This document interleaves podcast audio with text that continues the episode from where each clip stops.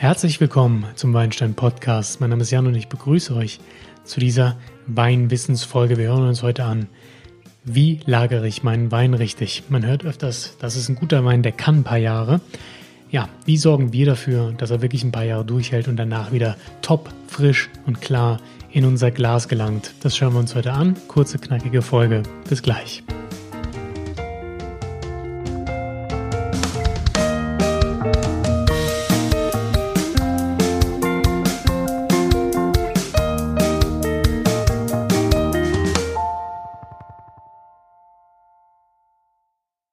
Weinlagerung ist ein Thema, das immer wieder auf Weinproben gestellt wird.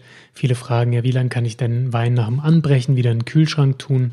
Ähm, andere fragen ja, jetzt so ein guter Rotwein, der ist ja nach ein paar Jahren erst gut.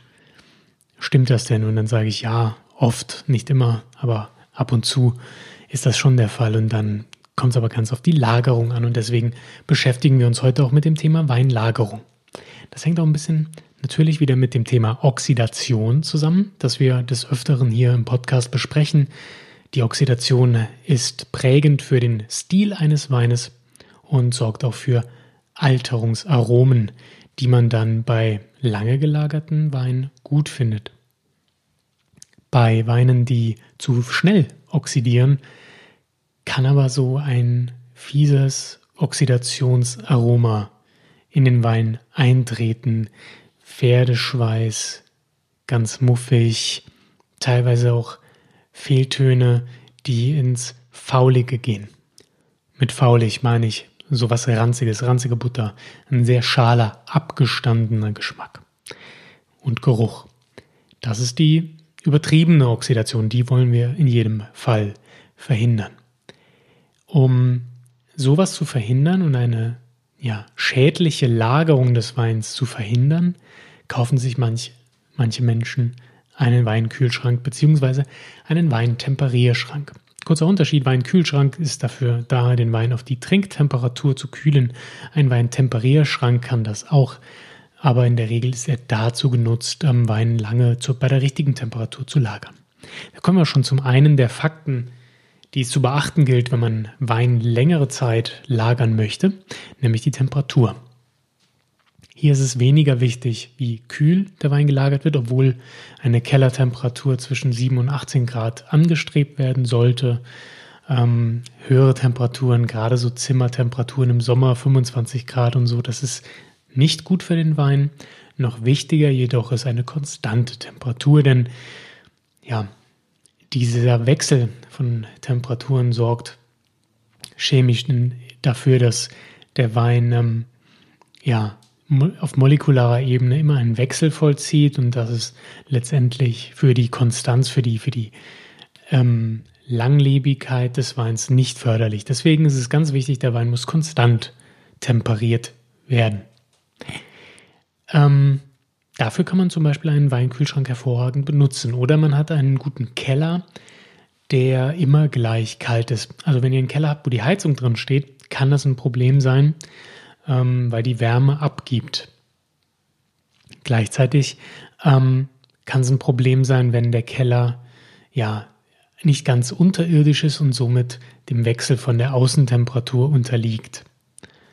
Der Keller sollte im besten Fall, wie gesagt, temperaturstabil sein. Er sollte auch luftfeucht sein. Ein zu trockener Keller ist auch nicht perfekt. Da geht es dann auch wieder um den Korken, denn der Korken benötigt, um seine Elastizität über die Jahre, Jahrzehnte zu erhalten, eine Luftfeuchtigkeit von 50 bis 80 Prozent. Es hat jetzt nicht jeder ähm, einen luftfeuchte Messer im Keller hängen. Heute ist man da auch ein bisschen entspannter, aber achtet mal drauf, wenn es euch wirklich wichtig ist und ihr ein paar Schätze im Keller habt, die Luftfeuchtigkeit zu messen. Ähm, ja, so eine Schale mit Wasser in den Keller zu stellen, kann dann nicht schaden. Eine Luftbefeuchter dann, wenn man wirklich große Probleme hat oder besonders wertvolle Weine. Gleiches gilt bei zu hoher Temperatur, äh, zu hoher Luftfeuchte, Entschuldigung. Dann äh, schimmelt der Kork natürlich auch gerne mal. Und die Etiketten sowieso. Schimmel am Korken ist nicht unbedingt gleich ein negatives Merkmal, aber es wird trotzdem gut, wenn man es vermeiden könnte. Dann sorgt man für niedrigere Luftfeuchtigkeit. Dann habe ich eben gesagt, der Keller sollte dunkel sein. Hier ist das böse UV-Licht ein Problem. Deswegen sind die Weinflaschen ja auch aus Grün- oder Braunglas. Ähm, die ja, schirmen den Wein vor zu grellem, zu starkem UV-Licht ab. Nichtsdestotrotz kann, ähm, wenn der Wein ja, Tageslichteinfall ausgesetzt ist, auch altern. Bestimmte Neonröhren sind auch nicht gut, also am besten dunkel lagern. Das letzte Kriterium für einen guten Weinkeller, eine gute Weinkellerlagerung ist, dass er erschütterungsarm ist. Wenn also wirklich ähm, eine Heizungsanlage, Wasseraufbereitung, Wasserdruck, was auch immer im Keller gleich daneben steht, die für eine Vibration im Boden oder im Weinregal sorgt, ist das negativ. Die Erschütterung sorgt im Wein dann auch dafür, dass er über lange Zeit eben unruhig bleibt, äh, die Flüssigkeit in Bewegung bleibt und das auch sorgt für eine negative Entwicklung. Also erschütterungsarm ist auch sehr wichtig bei der Weinlagerung. Viele Keller erfüllen das vielleicht. Ich muss jetzt sagen, ich bin jetzt umgezogen. Bei uns im Keller haben wir ein Problemchen. Nämlich ähm, ist hier auch ein Aktenkeller, eine Anwaltskanzlei, die ans Haus angeschlossen ist. Und äh, ja, die äh, muss anscheinend eine gewisse Wärme haben oder dann wird der Keller ein wenig beheizt.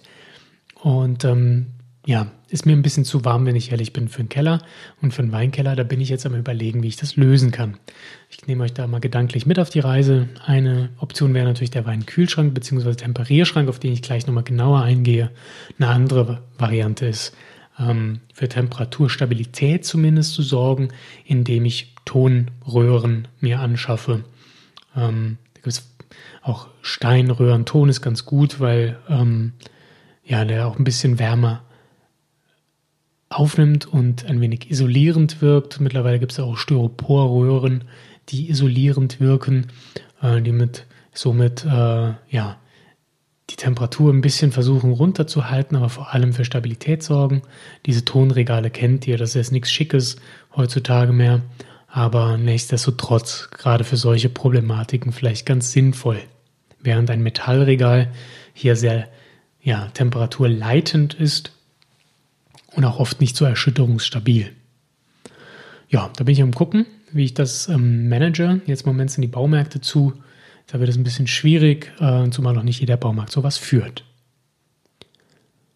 Gleichzeitig kann man online sich ähm, spezielle Wein, ähm, Steinlagerungsregale kaufen, die sehr teuer sind. Aber nach meiner Recherche tut's Ton genauso gut. Der Weintemperierschrank ist ähm, was ganz anderes. Der gute Weinfreund bei Instagram, der Christoph, der hat einen hervorragend tollen ähm, Weintemperierschrank bei sich stehen. Ähm, könnt ihr mal auf sein Profil schauen, dann seht ihr das Ding. Habe ich auch mal vorgestellt in meinem Profil und meinem Podcast. Cooles Ding. Und hier lassen sich wirklich verschiedene Temperaturzonen einstellen und ähm, ganz, ganz wichtig beim Weintemperierstrang ist neben einer konstanten Temperatur, und ja, darauf sollte man achten, denn weniger qualitativ hochwertige Schränke variieren in ihrer Temperatur gerne mal. Ähm, die halten nicht konstant eine Temperatur.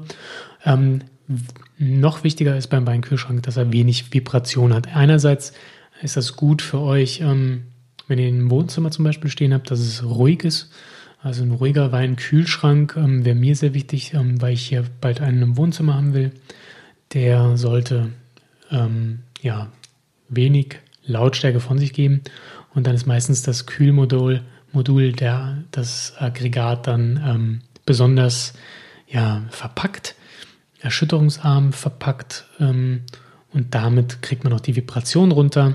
Deswegen ist es wichtig, dass der Weintemperierschrank, ich habe heute ein paar Probleme mit der Aussprache. Ihr merkt schon, es liegt nicht am Wein. Ich habe noch keinen getrunken. Ähm, ich weiß nicht, woran es liegt. Nun, genau. Wein, Temperaturschrank, wichtig. Konstanz. Wenig Vibration. Eventuell verschiedene ähm, Temperaturstufen. Das ist nicht unbedingt nötig, denn äh, wichtig ist nur, dass der Wein gleichmäßig lagert. Wenn ihr aber allerdings jetzt keine zwei Geräte anschaffen möchtet, weil ihr zum Beispiel einen wollt, um die Weine auf die richtige Temperatur zum Trinken zu bekommen, die anderen Weine aber lagern möchtet, dann nehmt euch einen Schrank, der beides kann und wirklich ähm, verschiedene Kühleinheiten auch eingebaut hat, um äh, mehrere Temperaturen herzustellen und auch zu halten. Ganz wichtig. Ja, das sind die Weintipps für die Weinlagerung, gar nicht mal so komplex. Ähm, komplexer wird es vielleicht, wenn wir uns jetzt über die Weinlagerung im Kühlschrank unterhalten wollen. Möchte ich meinen Wein nach dem Anbrechen aufbewahren, das heißt, ich schaffe es nicht, die Flasche an einem Abend zu leeren, was ja oft vorkommt, ob man es glaubt oder nicht, äh, in der Regel auch vorkommt bei mir sowieso. Ähm, ich und meine Freundin schaffen jetzt meistens keine Flasche Wein am Abend, äh, in den seltensten Fällen und deswegen ähm, ja, stelle ich das Zeug in den Kühlschrank. Soweit so gut. Aber jetzt, keine Ahnung, fahre ich eine Woche weg oder unter der Woche trinke ich keinen Alkohol, wie auch immer. Dann äh, ist die Frage, hält der sich denn da? Frage, die immer wieder gestellt wird auf Weinproben und ähm, ist schwer zu beantworten. Es gibt Leute, die Experten in Anführungszeichen, die sagen, ja, kein Problem, hält sich ein, zwei Wochen im verschlossenen Kühlschrank. Andere sagen, nach drei Tagen ist das Zeug hinüber, nicht mehr trinkbar. Wenn ihr es mal ausprobiert habt, werdet ihr wissen, dass es dann nicht gleich hinüber ist. Allerdings stellt sich ein schalerer Geschmack ein. Fruchtaromen gehen gerne verloren. Im schlimmsten Fall, wenn der Wein nicht richtig luftdicht abgeschlossen ist, nimmt er Kühlschrankaromen an, Käse, was weiß ich. Sehr unschön. Daher empfiehlt es sich, sich ähm, ja so eine Art Vakuum anzuschaffen. Das sind so kleine Vakuumpumpen, so kleine Silikonpfropfen, die steckt man in die Flasche, pumpt die Luft raus und somit ähm, ja, gibt man dem Wein die Chance, langsamer zu oxidieren, als wenn jetzt ähm, mehr Luft, mehr ähm, ja, Sauerstoff in der Flasche ist. Das kann passieren, wenn man relativ viel Wein trinkt. Sagen wir, ich trinke die halbe Flasche, dann ist natürlich ähm, die Menge an Sauerstoff in der Flasche umso größer, als wenn ich nur ein Viertel vom Wein getrunken hätte. Daher sagt man auch, je mehr Wein noch in der Flasche ist, desto länger hält er sich im Kühlschrank. Vielleicht ein Weißwein mit bis zu fünf Tage, wenn ganz wenig nur getrunken wurde, vielleicht nur ein Glas, ein Rotwein bis sieben Tage. Ähm, und mit der, ja, mit, mit Sinken des Pegelstandes in der Flasche sinkt auch die Lagerfähigkeit in der Regel. Solche Vakuumsysteme beugen da ein bisschen vor. Da würde ich schon sagen, kann man so zwei, drei Tage länger davon trinken, vielleicht auch mal zwei Wochen. Das kommt auch ein bisschen auf den Wein an. Ob der besonders oxidationsanfällig ist, wenn das ein junger, frischer Wein ist, dann kann er noch ein bisschen was ab. So ein Wein mit ähm, Holzausbau tut sich damit ein bisschen schwerer, weil diese feinen Nuancen dann schneller verloren gehen. Ein komplexerer Wein hat damit ein bisschen mehr Probleme.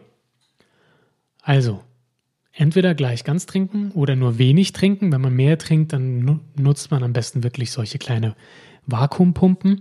Ähm, eine ganz andere interessante Sache ist Coravin oder Coravin oder Corawine, wie auch immer man das nennen möchte. Coravin ist aber wahrscheinlich der richtige Ausdruck. Hier wird mit Argongas gearbeitet. Das Ganze kostet auch 200 bis 300 Euro plus.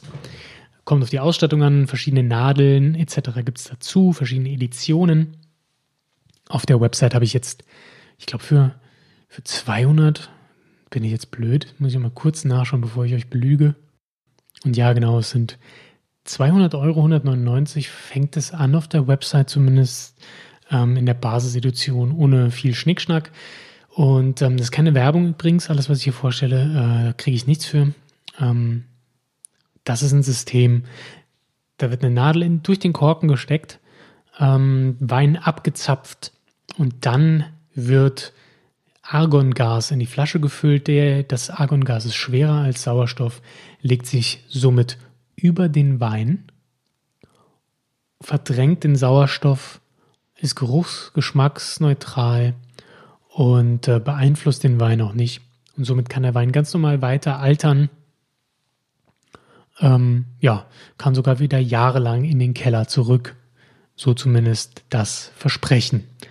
Jo, ihr merkt schon 200 Euro plus. Davon kann man noch nicht viele Weine verkorken, ver, verschließen. Ähm, ist schon eine Stange Geld und lohnt sich wirklich nur für Menschen, die besonders teure Weine trinken, die eben keinen 300 Euro Wein mal aufreißen und nur zwei Gläser trinken. Äh, wenn ihr das machen wollt, dann ist Cora genau das Richtige. Wenn ihr viele hochpreisige, wertvolle Weine habt, dann äh, ist es hier mal ganz nett, ja, mal eine kleine Weinprobe zu machen mit ein paar Freunden, ohne jetzt die Flaschen leeren zu müssen und ein paar tausend Euro am Abend auf den Kopf zu hauen. Ja, für solche Anlässe, bei dem einen oder anderen gibt es vielleicht solche Anlässe, ähm, ist das ganz nett. Und äh, ja, ich habe es euch vorgestellt. Ihr wisst, in der Weinpraxis, gerade hier im Weinstein-Podcast, sind wir ja eher in der Anfängerriege unterwegs. Ist das eher ungewöhnlich. Jo, was ich noch vergessen habe, wenn ihr Wein lagert im Keller, bitte liegend, so wird der Korken weiterhin befeuchtet. Ähm, das ist wichtig für die Elastizität des Korkens. Und ansonsten haben wir damit jetzt eigentlich alles abgehakt. Wenn ihr was besser wisst, dann lasst es mich wissen. At WeinsteinPod bei Instagram und Facebook. Schreibt mir eine E-Mail an jan at weinsteinblog.de, ähm, falls ich was vergessen haben sollte. Ansonsten bin ich natürlich immer froh um Kommentare, Feedback und so weiter. Das würde mich mal interessieren, wie ihr eure Weine lagert. Schafft ihr es denn, die Weine leer zu machen? müssen sie in den Kühlschrank? Habt ihr ein besonders ausgefeiltes Kellersystem? Das würde mich mal zurzeit besonders interessieren, weil ich eben dabei bin, nach dem Umzug hier das neu zu installieren. Wenn ihr da Tipps habt, kommt gerne auf mich zu. Und ansonsten, ja, wünsche ich euch viel Spaß auf eurer Weinreise beim Weintrinken und äh, wir hören uns in zwei Wochen wieder. Macht's gut, bye bye.